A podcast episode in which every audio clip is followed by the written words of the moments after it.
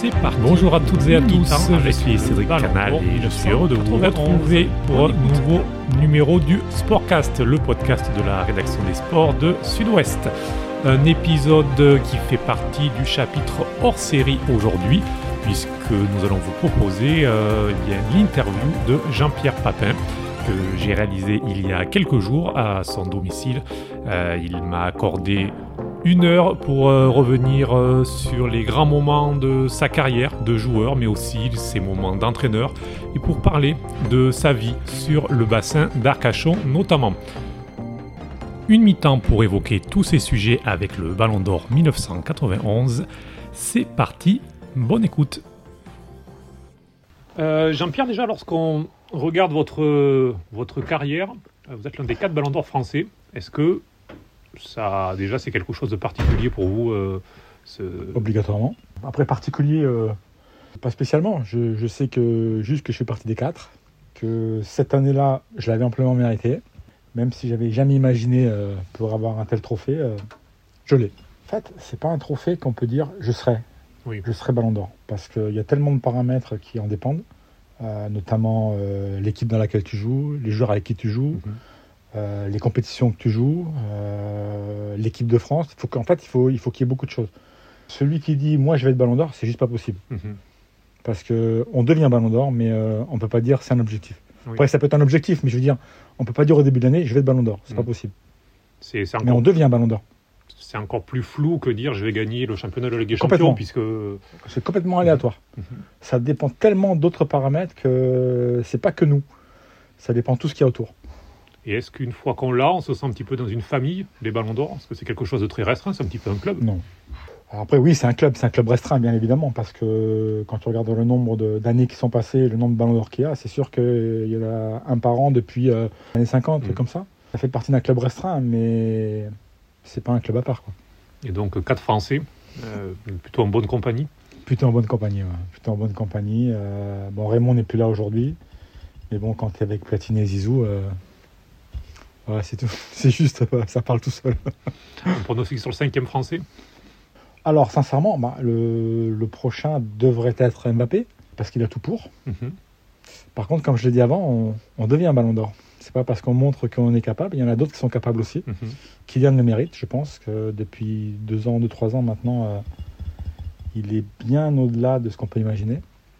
Mais bon, après, euh, c'est aussi un vote. Euh, et surtout, il faudra toujours qu'il montre mieux que ce qu'il a montré l'année d'avant. Donc, euh, la marche est haute. Euh, avant de parler de collectif, euh, notre distinction individuelle, c'est les cinq fois consécutives à laquelle vous avez été meilleur buteur des championnats de France de première division. C'est un record, cinq fois d'affilée.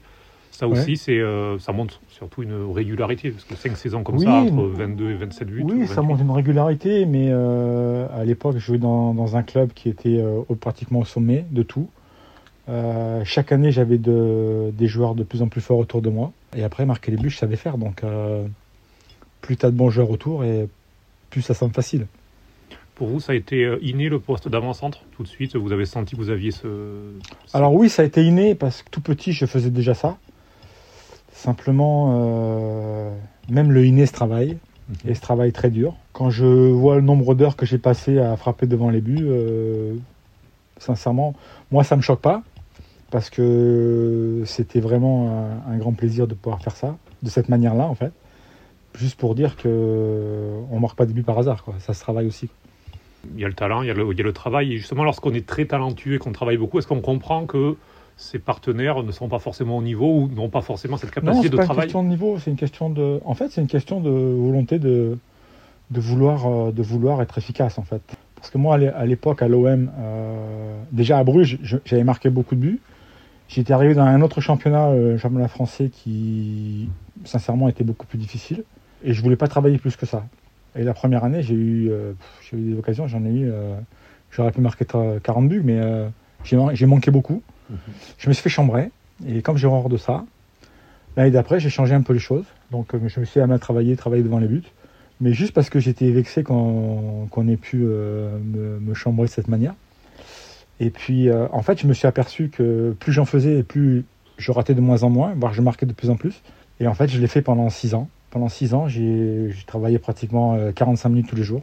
Et j'ai fini à être 5 fois meilleur buteur. Vous avez gagné des trophées, bon, à part à Bordeaux où il y a eu deux finales, mais sinon dans toutes les, dans toutes les équipes, ça aussi c'est quelque chose qui. on, doit s'habituer à, à gagner. Je pense qu'il faut s'habituer à gagner. Quand on, quand on joue dans les grandes équipes, de toute façon, quoi qu'il arrive, on ramasse des titres. Et il faut en profiter. Et puis, il faut essayer de vivre le jour le plus parfait possible. Quoi. Alors c'est pas simple de temps en temps parce que dans les grands clubs il y a beaucoup d'exigences, mais ce milieu du football, euh, il devient tellement exigeant que finalement c'est pas trop un problème. Est-ce qu'il n'y a pas une frustration que le Coupe des clubs champions, euh, Ligue des champions, 91 êtes du mauvais côté, 93 aussi, 94 ça se finit, l'histoire se finit mal on va dire avec euh, avec Milan alors vous êtes l'un des protagonistes du parcours. En fait, tu sais quoi, peu importe, peu importe. Le grand regret c'est c'est Barry parce mhm. que je pense que cette année-là, on l'a mérité vraiment. Sauf que on a joué tous les matchs d'une certaine manière et la finale, bizarrement, ben, on, a, joué en, en, dessous de, notre valeur. Et on a perdu deux tirs au but. Donc euh, ça, c'était la grosse frustration.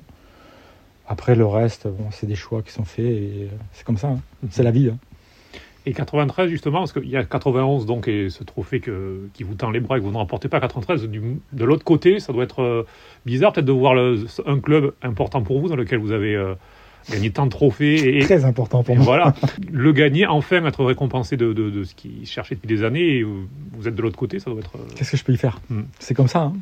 Quelque part, j'étais content pour eux. Après, moi, c'était la deuxième que je perdais, ça commençait à faire beaucoup déjà, donc hmm. beaucoup de frustration par rapport à ça. Mais je me suis dit, bah, c'est pas grave, on gagnera l'année prochaine. Ce qui a été le cas pour. Ce qui a été le cas l'année d'après. Votre dernière saison à Milan avant, de... avant de partir à Munich. Avant de partir à Munich. Et Munich, vous remportez euh, une Coupe euh, d'Europe. La Coupe de l'UEFA, ouais, la Coupe de l'UEFA. Euh, Munich, c'est c'est un des plus grands clubs aussi, mais c'est le mauvais choix.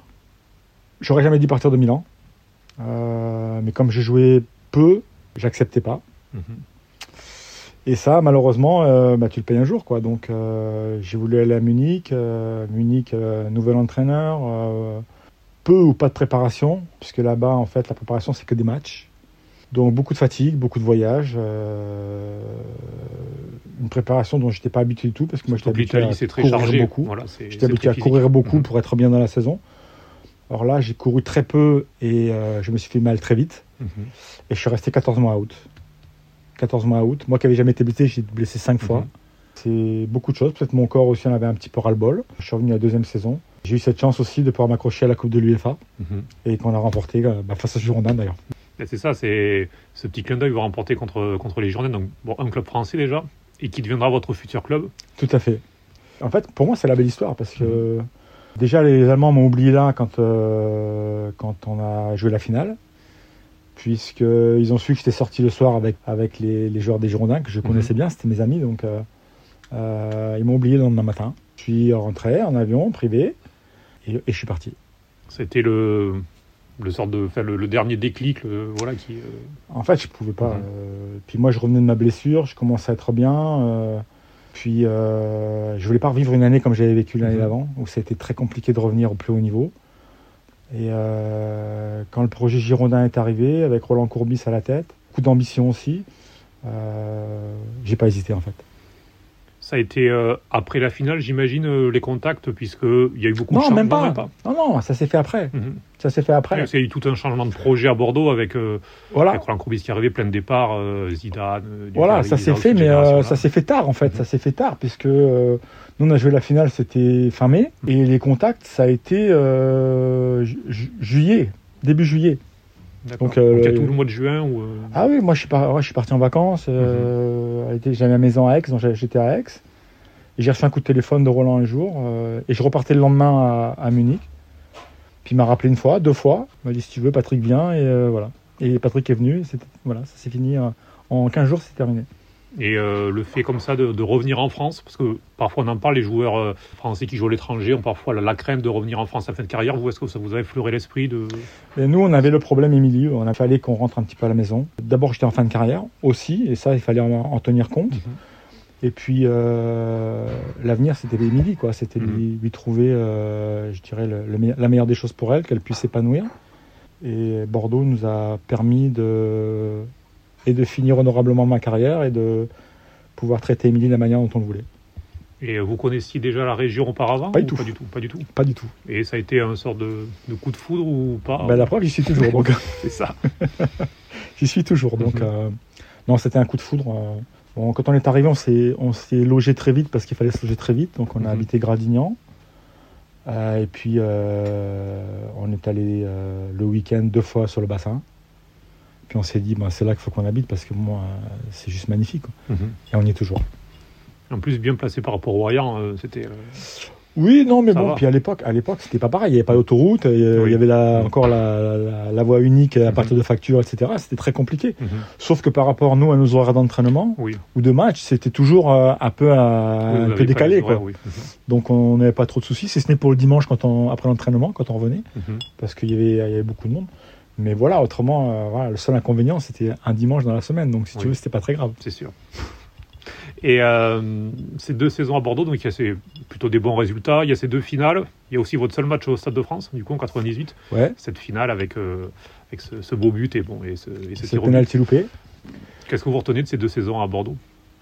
Beaucoup de joie. J'ai- découvert un club, en fait, euh, dont j'avais aucun doute, Mhm. dont j'avais été souvent le- l'ennemi, en fait. Quand j'étais à l'OM. oui. Euh, mais euh, j'ai adoré, euh, j'ai adoré mes deux saisons à Bordeaux. J'ai adoré ce stade Chabon-Delmas en plein centre de la ville. Même si ça a été compliqué pour moi les, les 5-6 premiers matchs, parce qu'il y a une partie des tribunes qui euh, m'applaudissaient pas. Vous ou- voyez l'ancien Marseillais. euh, Oui, voilà, j'étais l'ancien Marseillais en fait. Euh, et puis à partir du moment où j'ai commencé à marquer des buts, ça a été terminé. mhm. Mais j'ai vécu deux saisons. Pour terminer, sincèrement, c'était c'était superbe. Puis en plus, euh, il y a la deuxième saison, on voit quand même bien une l'ossature de celle qui sera championne derrière, avec euh, il y a Ramé, il y a Mikou, il y a il y a, Pavon. il y a, il y a Pavon, il y a Lasland, il y a Wiltord. il y a Wiltord, il y a il y a Gemali, il y a Grenet, il y a Savelgic. Vous avez déjà l'ossature, enfin euh, il y a cette ossature du titre euh, Ah, elle, qui est était, dessinée. euh, elle était pratiquement, Mhm. Pratiquement parfaite cette équipe. D'abord, elle était championne l'année d'après. Donc, euh, oui. je dirais que le regret, il est là en fait. Le regret, il est là. Avoir fait une saison de plus peut-être, même euh, peut-être un peu en retrait, enfin euh, en Ouais, non, plus de mais, euh, compléments, ouais, mais- Ça, ça aurait pu se faire. Mhm. Et euh, voilà, j'ai voulu encore un petit peu jouer. Voilà, euh, voilà. Et je suis parti et ils ont été champions. Dommage pour moi. c'est vrai que ça aurait été une belle fin. hein, de- ça aurait été une très belle fin. Ça aurait été une très, très la belle place de Feindoudo peut-être pour le dernier but. euh, fin. Ouais, celui-là, ouais.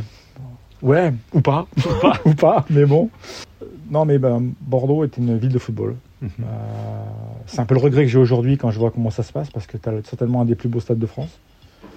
Euh, et de le voir pas plein, c'est c'est juste pas normal. Alors que quand on a joué au Girondin, on sait que les supporters sont là, quoi. et qu'ils aiment ce club. Sauf qu'il faut des résultats. Il faut des résultats. Il y a le Bordeaux est une- qui est toujours là, mais après le Tout le reste. temps. Mhm. Tout le temps, là, tu peux même pas leur reprocher. euh, ça va pas, ils sont là. euh, ça va, ils sont là. Ils sont très impliqués.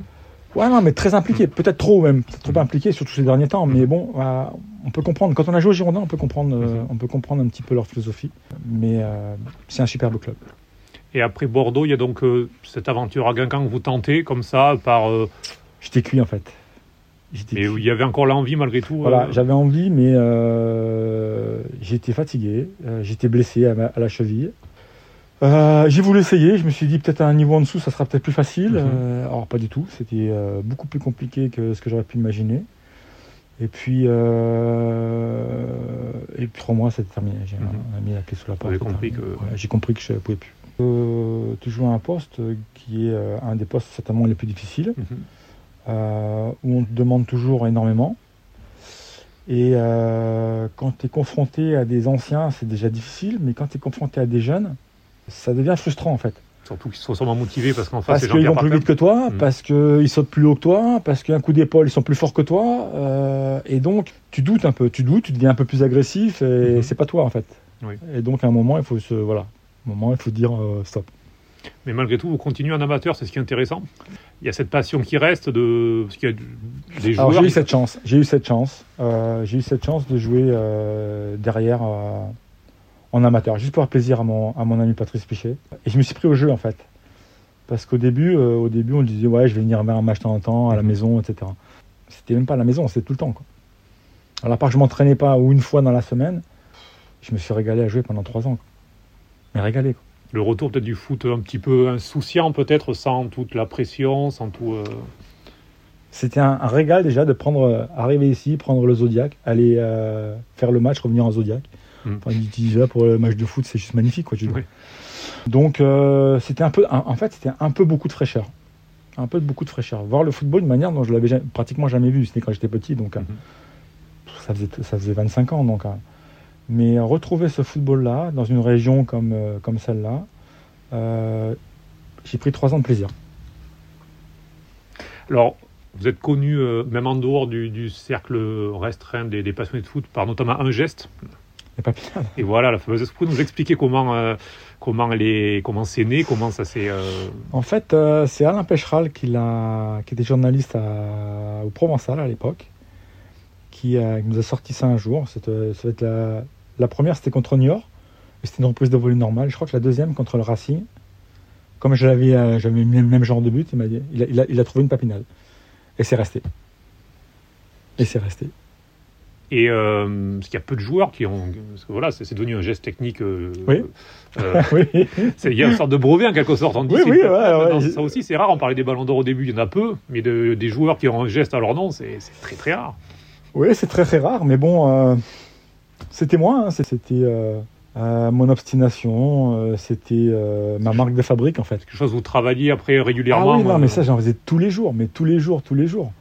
Et en fait, ben, quand à l'arrivée, j'en faisais tellement l'entraînement, quand à l'arrivée, je me posais même pas la question, ça va, je, la contrôle, je la frappe. Comme je faisais l'entraînement, je frappais. Et souvent ça rentrait. alors que les, défenseurs sont au courant, c'est ça qui devient de plus en plus dur. C'est comme ça devient une marque de fabrique, le défenseur ouais, se doute. Ouais, mais... je pense que le défenseur peut être au courant quand le ballon est en l'air qu'on est attaquant, qu'on soit attaquant ou défenseur, le ballon, on le regarde un moment parce qu'il faut savoir se placer. Mhm. Et moi, je te laissais pas le temps de regarder ou d'attendre. C'est que moi, je l'ai frappé. J'ai regardé la fin dernière pratiquement tous mes buts, mais tous mes buts sont une touche de balle.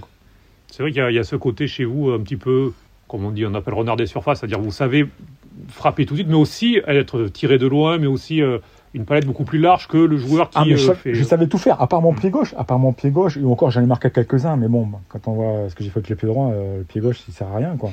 Et j'en ai tellement fait l'entraînement que pour moi, ça devenait juste... Euh, c'est normal, quoi. Mhm. Ballon l'arrivée, je cherchais même pas à comprendre, c'était comme ça. Et maintenant que vous êtes consultant, est-ce que vous trouvez un attaquant qui a un petit peu votre profil? Non. Et est-ce que vous pensez que c'est parce qu'on a l'impression qu'ils sont de plus en plus spécialisés sur des domaines, les attaquants. Il y a l'attaquant. Je pense que c'est possible. Oui, il faut travailler d'une manière différente. Mhm. Aujourd'hui, surtout, il y a de moins en moins de numéro 9. Quoi. Mhm. Il y a trois attaquants devant euh, qui vont vite en règle générale, qui marquent, sont capables de marquer tous les trois, mais euh, on se remet plus à un seul buteur. Dommage. C'est un peu l'exemple de Liverpool.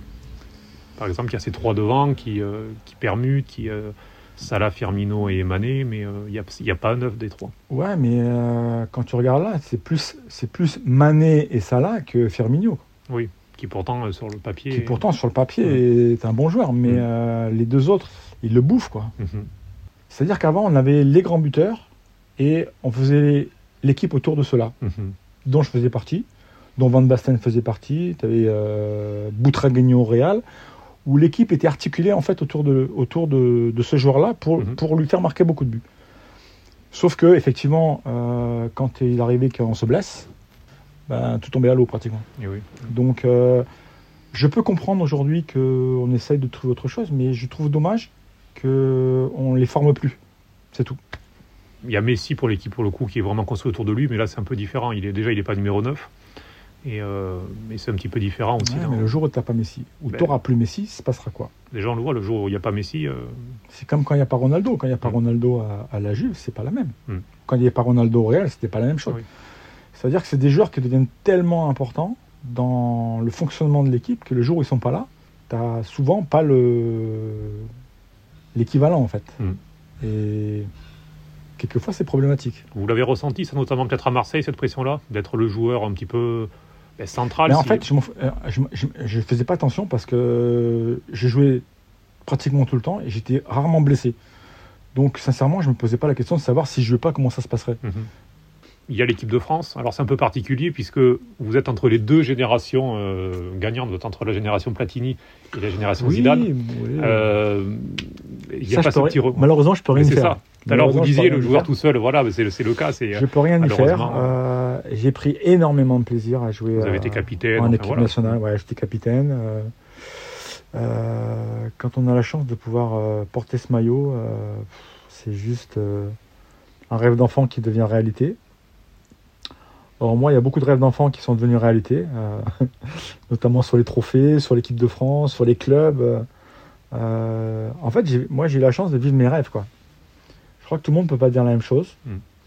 Euh, et, euh, et aujourd'hui, ben, je repars sur, euh, sur autre chose. Je repars sur autre chose. Mais l'équipe de France, c'est magique.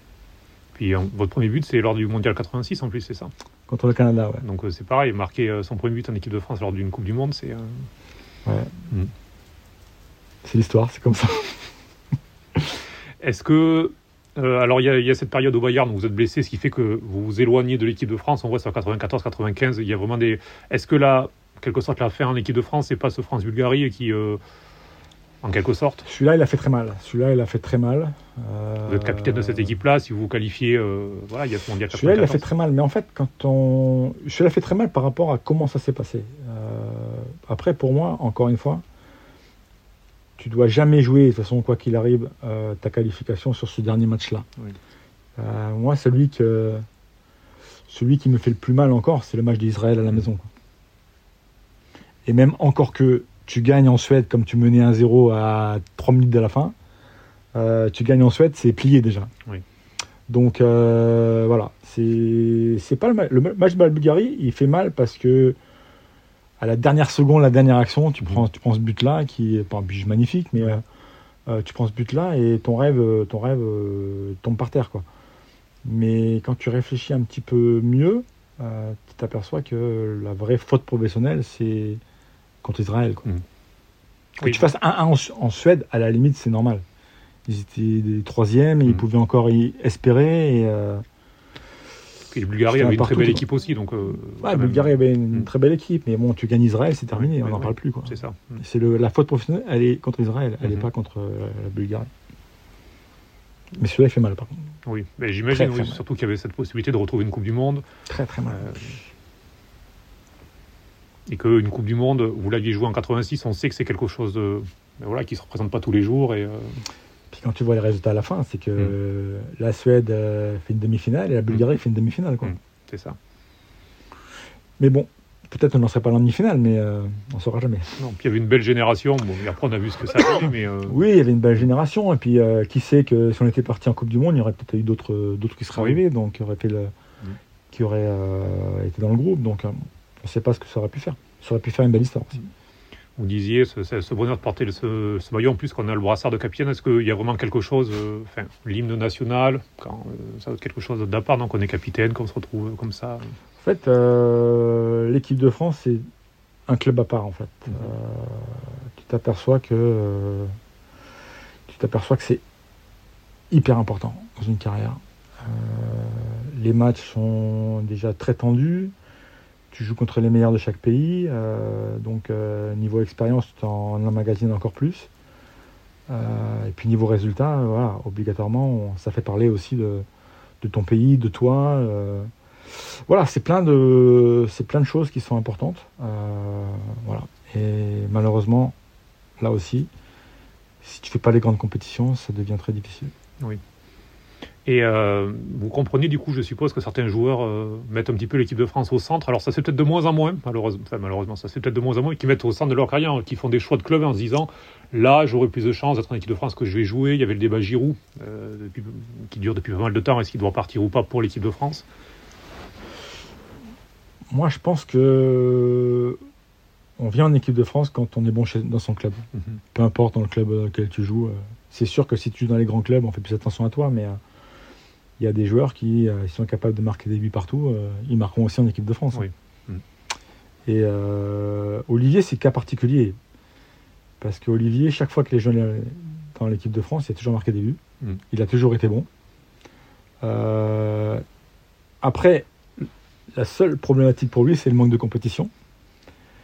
Mais je pense qu'il a toujours, il a toujours été hyper pro. Et ça l'a sauvé pour l'équipe de France. Mm-hmm. Puis il y a ce lien avec Didier Deschamps, on voit qu'il y a une vraie confiance.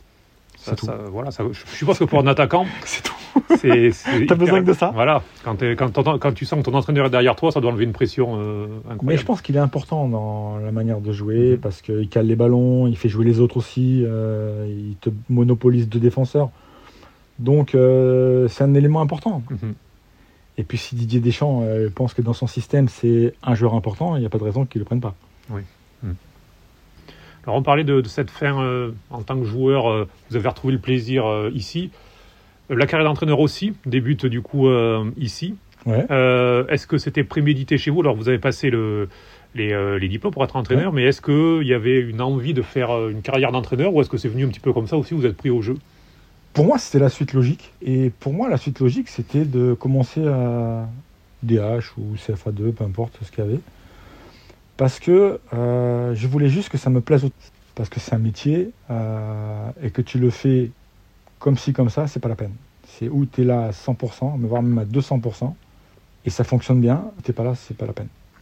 Et justement, la, la différence que beaucoup d'entraîneurs disent, c'est que quand on est joueur, on pense qu'à soi. Quand on, passe, quand on est entraîneur, il ne faut penser qu'aux autres. Et cette bascule, est-ce que c'est facile lorsqu'on est surtout lorsqu'on était un très grand joueur et qu'on est. Euh, bah, la bascule, elle est jamais facile quand on a été euh, quand on a été quelqu'un. Euh, le problème aussi quand on est un grand joueur, c'est que quand tu es entraîneur, tout le monde attend que tu as une baguette magique. Heureusement, t'en as pas. Le, le, problème que tu as, c'est que peu importe l'équipe que tu vas prendre, c'est que toi, tu vas savoir très vite ce qu'il faut faire parce que tu l'as vécu, parce que parce que tu sais qu'il va se passer mhm. ça, mais que tu t'aperçois qu'en fait, ceux qui sont là sur le terrain, ils ils voient pas pareil que toi. C'est là où quelquefois c'est un petit peu difficile. Mais bon, c'est comme ça. Il faut prendre du temps, il faut prendre du temps. Et le problème, c'est qu'entraîneur, t'as pas le temps. Mm. On te laisse pas le temps, surtout. Et le fait de commencer à niveau amateur, est-ce que ça complexifie un petit peu Parce que, euh, là, pour le coup, on a des joueurs qui sont vraiment très loin du niveau auquel on a l'habitude. Ou est-ce que ça donne un petit peu plus le temps, peut-être, de, euh, de, en fait, ça complexifie pas tant que ça. Parce que les problèmes que tu as en amateur, tu les as aussi en pro. Mm-hmm. Notamment les problèmes de groupe, les problèmes d'ego. Euh, voilà. Je dirais la seule grande différence, c'est que souvent, tu as des joueurs que tu n'as pas l'entraînement parce qu'ils travaillent, alors que quand tu es pro, tu as tout à disposition. Quoi. Euh, la grande différence, elle est là. Le reste, en règle générale, c'est pratiquement la même chose. Oui, ça reste un groupe à, gérer. À gérer, avec mm. euh, les mêmes problèmes, mm-hmm. avec euh, les mêmes ambitions, si tu veux monter, si tu dois gagner, etc. Et Arcachon, ça a été magnifique. Sincèrement, ça a été magnifique pendant deux ans. D'abord, on a construit, on avait, une, on avait une belle équipe, on a construit une très très belle équipe. Mhm. On a été champion, euh, on a gagné les trois titres de la région, euh, notamment cette Coupe d'Aquitaine qui reste un de mes plus beaux souvenirs, euh, qu'on avait gagné à Saint-Médard. et après, il y a eu Strasbourg, et après, il y a eu Strasbourg, qui a été une superbe, superbe expérience. Où là, vous découvrez un entraîneur en tant, en tant que pro. En tant que pro. Avec des structures différentes. et c'est là où j'ai découvert aussi le monde pervers de, certains dirigeants, de certaines personnes qui sont soi-disant à côté de toi pour t'aider, qui sont là en fait pour t'emmerder, pour te faire tomber. Euh, voilà, derrière il y a eu Lens, et Lens c'est la même chose. C'est le club dont je rêvais, euh, mais euh, vu ce que j'ai trouvé à l'intérieur, ça a été une catastrophe. Et le vrai bonheur finalement, ça a été les six mois à Châteauroux. Parce qu'à Châteauroux, en fait, j'ai pris des décisions que j'aurais dû prendre à Lens, que j'ai pas osé prendre. Euh, et je m'en suis sorti tout seul. À un moment, tu es dans le dur, tu as des joueurs qui euh, sont là pour t'emmerder en fait. Et tu t'aperçois que si tu prends pas la disposition ultime d'en mettre un dehors, tu es mort. Et à Lens, j'aurais dû faire pareil. À Strasbourg, j'aurais dû faire pareil. Et je l'ai pas fait. J'ai pas osé en fait. Je me suis dit c'est pas pas à toi de le faire machin et tout. Et à Châteauroux, j'ai fait et je m'en suis sorti. Grâce à ça, je m'en suis sorti. C'était une révélation en fait, mhm. qu'il faut euh, que quelque part, la solution, tu l'as, même si elle est ultime, tu l'as, et que à un moment, il faut que tu, tu la prennes. Quoi. Tu ne dois pas remettre à demain ce que tu peux faire aujourd'hui. Euh, même s'il faut couper une tête, il faut couper une tête. Parce que tu t'aperçois que si tu, si tu coupes pas la tête, on coupera la tienne. En fait, la grande, euh, la grande philosophie, elle est là en fait. C'est eux ou toi. Et Mais quand tu as compris ça, tu as compris énormément de choses. Hmm et j'ai du mal à le comprendre. Ça a mis un peu plus de temps que prévu. Et derrière, après euh, Châteauroux, donc vous avez fait un retour euh, à Arcachon notamment, mais, il n'y a pas eu d'autres expériences euh, pro. Est-ce que c'était parce que vous, vous, aviez peut-être une lassitude aussi de, ce milieu-là? Non, en fait, en fait, je suis parti de Châteauroux parce que le président qui m'avait fait venir, avec qui je m'entendais très bien, à trois semaines de la, de la fin du championnat, il est venu me dire qu'il allait peut-être partir, qu'il était en train de racheter euh, tous les parts de- des petits porteurs du club. Et il me dit tant que j'ai pas les... si j'ai pas ces parts, je m'en vais. En fait, quand le championnat s'est fini, euh, il n'avait pas pu racheter encore les parts. Mhm. Moi, il fallait que je prenne une décision, donc je, je pouvais imaginer qu'il allait partir, et je suis parti. Parce que j'imaginais pas finir l'histoire sans lui, en fait. Vous voulez pas vous engager, vous Et donc moi peu- j'ai arrêté et il a racheté les parts un mois et demi après. Il est resté et moi je suis parti. Donc là, vous replongez à Chartres. Alors, ça a été une surprise euh, parce que déjà, il y avait pas mal d'années que vous n'entraîniez plus. euh, on vous voyait sur, sur Bein Sport euh, en tant que. Alors j'étais bien, consultant, j'étais bien, sincèrement. C'est confortable pour le coup par rapport à entraîneur. j'ai appris beaucoup de choses, j'ai vu beaucoup de choses. et ça fait un an et demi que sincèrement j'ai envie d'y retourner. Alors après Chartres, tout le monde me dira oui, mais bon c'est pas de l'amour, je m'en fous. J'ai besoin d'un projet, j'ai besoin d'ambition. Entraîner pour entraîner, j'aurais pu entraîner à Arcachon, à côté, machin et tout. Mais là, je, veux- je vais partir de chez moi, je vais euh, essayer de, de construire ce projet avec les dirigeants qui, euh, qui m'ont fait confiance. Et j'ai une belle équipe pour ça, donc euh, j'ai les moyens d'y arriver. Après, voilà, le football reste le football. Il faut tout mettre en œuvre et essayer de monter très vite. Parce que leur projet prendra vraiment corps que le jour où il sera monté au-dessus. Oui, parce que ça fait deux ans qu'ils essaient déjà de.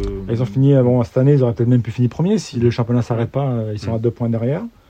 L'année d'avant, ils ont fini deuxième. Voilà, donc c'est un gros challenge. Mais euh, je pense que j'avais besoin de ce challenge d'abord pour moi. Et bon, c'est pas ce que ça fera après. Si on arrive à monter, euh, ça peut être aussi une, une belle histoire. L'objectif du club à terme, ce serait la Ligue 2 dans plusieurs années. L'objectif idéal du club, ça Mhm. serait les- la Ligue 2 sous trois ans. C'est bien de construire aussi. euh, c'est- en fait, c'est ce que j'aurais aimé faire à Arcachon. Le problème, c'est que c'est très compliqué avec les gens qu'il y a au club de construire quelque chose, puisque en fait, ils pensent qu'à qu'à eux, Mhm. pas du tout au club.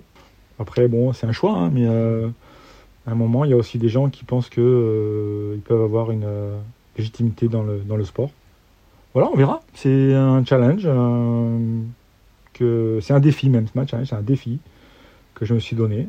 J'ai les moyens de faire bien, donc à moi de faire bien. Vous me disiez pendant, ça fait un an et demi, il y avait vraiment cette sensation de, Ouais, il y avait besoin. C'est quoi C'est ce besoin de retrouver euh, les vestiaires en groupe, euh, la, le, Tout ça, ouais. la compétition? Tout ça, ouais. C'est tout. euh, vivre que pour ça. Mhm. Tous les jours de la semaine, quand tu te lèves le matin, tu penses qu'au football. Ça me manquait. Ben, c'est au centre de votre vie depuis euh, quasiment toujours. Donc, depuis que je suis petit. Mhm. J'espère juste que ce... cette parenthèse de, de 7 ans m'aura fait beaucoup de bien. De mettre en pratique tout ce que j'ai pu observer, tout ce que j'ai pu discuter avec certains. Euh, discuter c'est bien, faire c'est autre chose, mais euh, je pense qu'il y a moyen de faire quelque chose de bien. Mais pour ça, il faut se retrousser les manches, euh, il faut mettre le but de travail, puis surtout, il faut gagner les matchs. Donc, Oui. c'est tout. C'est souvent on dit justement la différence entre consultant et entraîneur. mais c'est voilà, il y en a un qui part et l'autre qui, qui agit. Vous, vous avez pu, euh, alors vous, vous avez agi en tant qu'entraîneur. Vous avez pu être consultant pendant pas mal d'années euh, sur diverses euh, chaînes. Et euh, vous le disiez, c'est c'est enrichissant aussi parce que vous êtes au contact, vous allez sur des grands matchs. C'est très enrichissant parce que on voit des choses, on discute avec des gens, euh, on discute avec des joueurs. On s'aperçoit ce qu'on a fait nous quand on était coach, c'était pas spécialement ce qu'il fallait faire.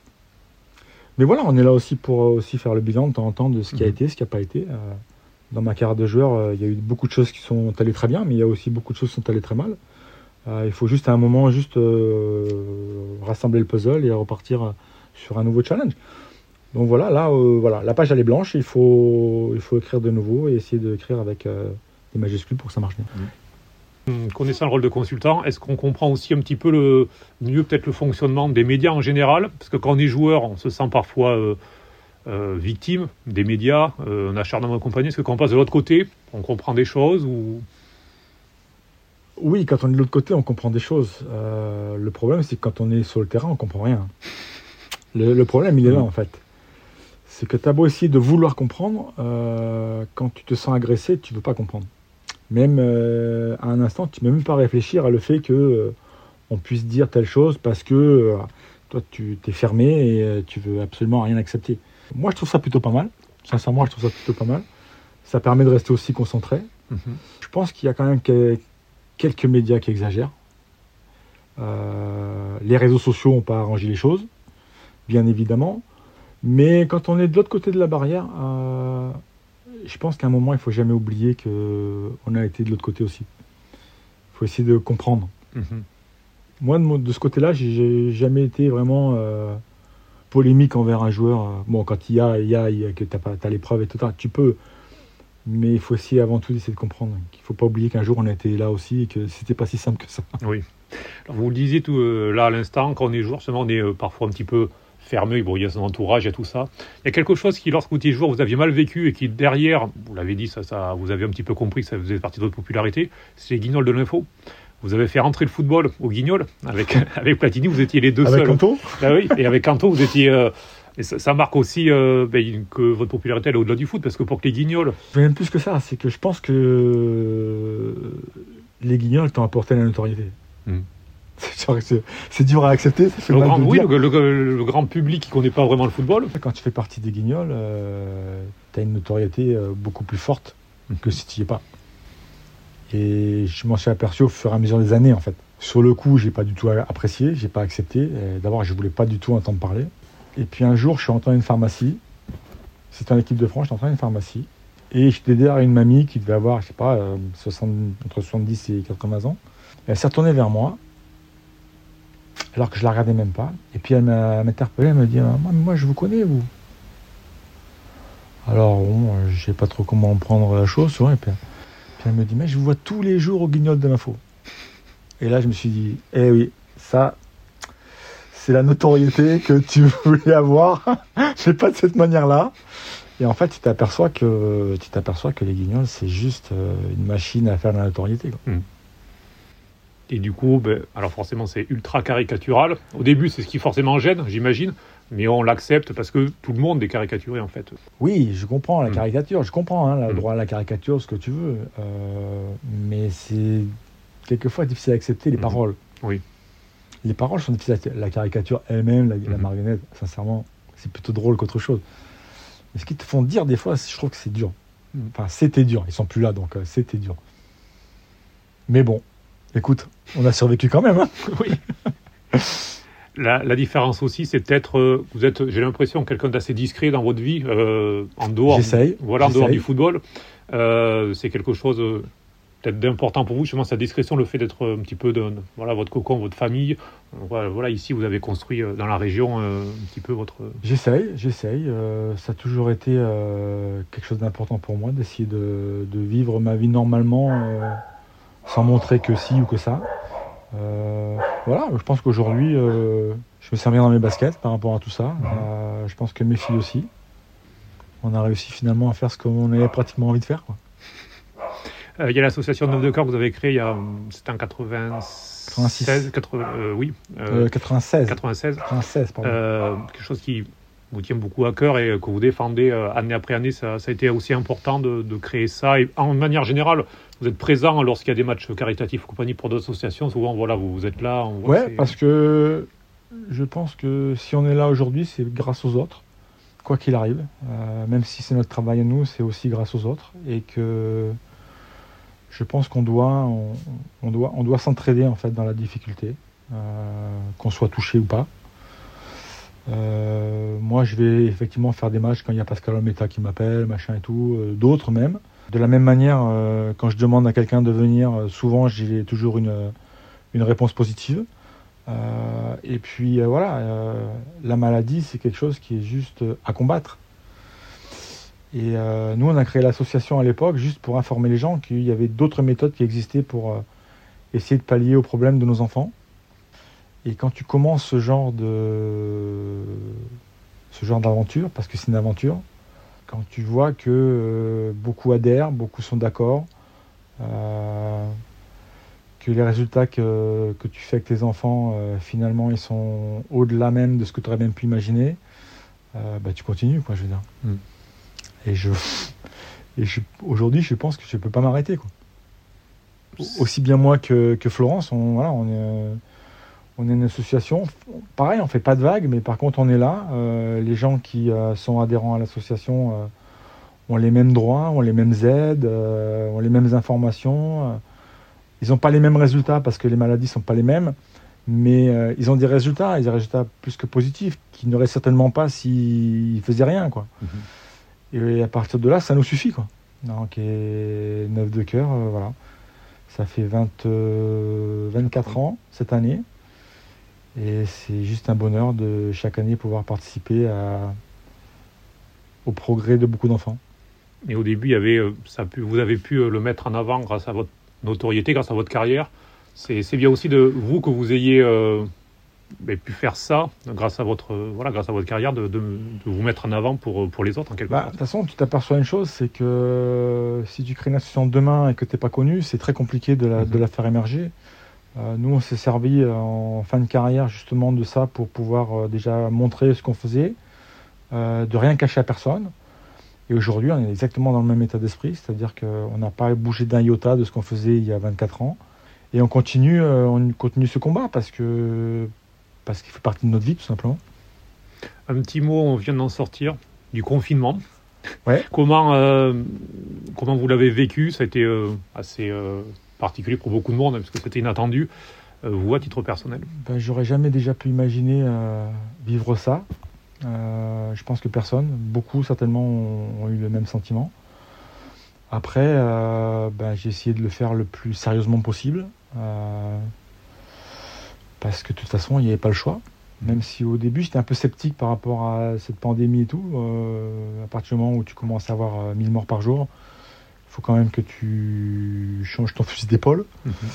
Et donc, on est resté confiné ici, au Pila. Finalement, on a passé deux mois de vacances, puisqu'il faisait beau en plus. Euh. Ben oui. Alors c'est un privilège d'être au Pila, confiné au Pila. C'est la vie qu'on a choisie depuis 25 euh, ans, donc euh, on, est, on est resté là. Mais j'avoue qu'on l'a, on avait du mal à vivre au départ parce que rester enfermé c'est compliqué. Finalement, ben, on s'y est fait. On s'y est fait. On, a essayé de respecter au plus juste ce qui avait été demandé. Beaucoup de gens ont dit qu'ils ont réfléchi, ça, ça leur a permis de, de faire le point de, des choses comme ça Est-ce que vous, euh, je sais pas, alors vous le disiez, ça fait un an et demi que vous vouliez entraîner, mais est-ce que ça a encore. Euh, euh non, ça a permis euh, de, certainement de faire le point sur beaucoup de choses. Ça, effectivement, on a, on a le temps de réfléchir, on a le temps de se parler, on a le temps d'imaginer des choses. On a le temps de faire des choses même pendant qu'on est, qu'on est ensemble. Mais voilà, c'est parti aussi de la vie, d'un moment de faire le point. Mhm. C'était, je pense, un bon moment pour faire le point. Euh, la chance qu'on a ici, c'est que tout le monde a une belle maison, puisque tout le monde a travaillé dans la maison, ou, dans le jardin, ou sur les mm. façades. tout est propre. Parfait. On vient de faire un petit peu le tour de votre carrière de joueur d'entraîneur. S'il y a euh, un trophée, une date, un match, quelque chose, s'il y a une chose euh, vraiment sur laquelle le moment clé de votre carrière de joueur, entraîneur ou de votre vie en général? Je sais pas, j'ai jamais réfléchi à ça en fait. Euh, non, je pense que le moment le plus fort, c'est quand j'avais 10 ans, que je pensais que football, et qu'il y a une voiture qui m'a attrapé à 80 km/h. Et que le chirurgien, quand la première fois qu'il m'a vu, et que ma mère lui a dit bon, il, voudrait être footballeur, et qu'il lui, il, lui a dit à ma mère euh, je pense qu'il faudra qu'il change d'opinion parce que je pense que ça va pas être possible.